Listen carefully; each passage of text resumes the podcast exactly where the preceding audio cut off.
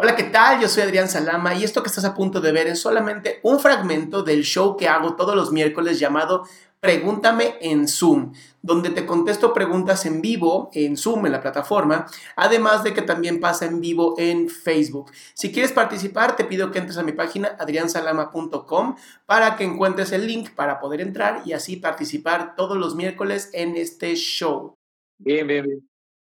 Bueno, primero que todo quería agradecer porque me parece que está muy interesante y muy chévere como este espacio. Eh, estuve viendo por TikTok y el contenido que estuve es, es bien chévere, bien interesante, como muy al desarrollo personal. Pero bueno, en fin, tengo, tengo una duda, tengo 20 años, pero siento que, o sea, digamos, al mirar a mis compañeros de colegio que ya salieron, la gran mayoría ya tiene como su carrera decidida, pero yo en ese tema realmente me siento perdido, o sea, pero totalmente perdido.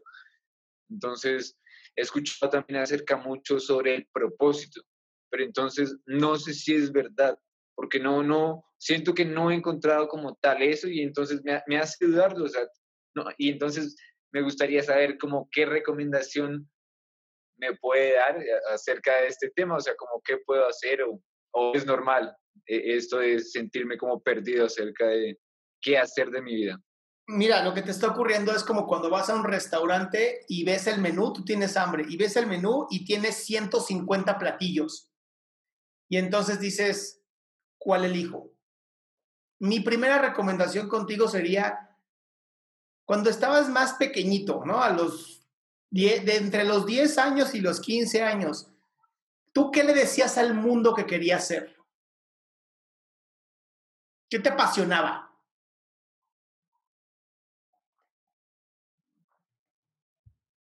Mm, ¿Qué me apasionaba?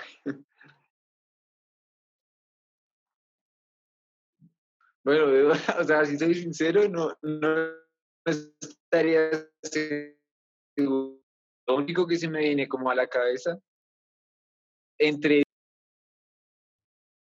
¿Sí se escucha? ¿No se escucha? Estoy perdiendo un poquito. Entonces, lo único que te viene a la cabeza, ¿qué es? Eh, quizás cantar, no sé. vamos a ver desde la parte artística, ¿no? Quería cantar, quería ser visto. ¿Estamos de acuerdo? Sí, sí, sí. Bien. ¿Qué se le puede llegar a parecer al canto?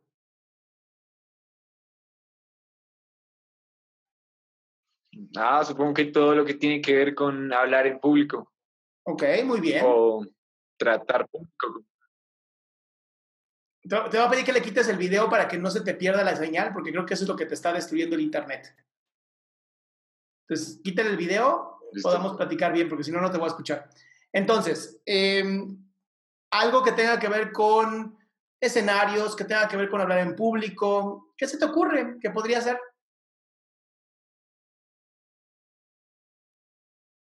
Supongo que todo, lo, o sea, como humorista también, eh, recreacionista, todo lo que tiene que ver como con, sí, o sea, lo que algo, en el escenario. Quiero decirte algo, eh, puedes estudiar todo esto sin ir a la escuela. Sí. Hay muchos lugares donde puedes aprender stand-up comedy, puedes meterte a ver 10 horas de stand-up comedy, hay libros para hacer stand-up comedy, este, libros para, hacer, para platicar en público y hablar en público. Mi recomendación es que pruebes. De verdad, o sea, si hay un restaurante con 150 platillos, pruebas 150 platillos. Uno te va a gustar. Hoy no puedes estar, digamos, hoy no podrías ir a hablar en público. Pero perfectamente puedes agarrar como yo, abrir un Zoom o abrir un Facebook Live o un Instagram Live, ¿no? Y te pones a hablar, cabrón prueba. De verdad, esta vida es una belleza. Puedes probar y probar y probar. Y te puedes equivocar. Y todavía te quedan 70 años, cabrón, porque vamos a, tú vas a vivir como 100, 120 años con la nueva tecnología para equivocarte. Tienes 20 años. Si empiezas a probar desde ahorita, empiezas a hacer TikToks, empiezas a hacer Instagram Lives, empiezas a hacer Facebook Live, empiezas a hacer todo live, y vas a ir poco a poco probando qué te gusta y qué no te gusta. La escuela no siempre es para todos. Pero encuentra qué sí te gusta, qué te amas, qué te apasiona. Sí, sí, porque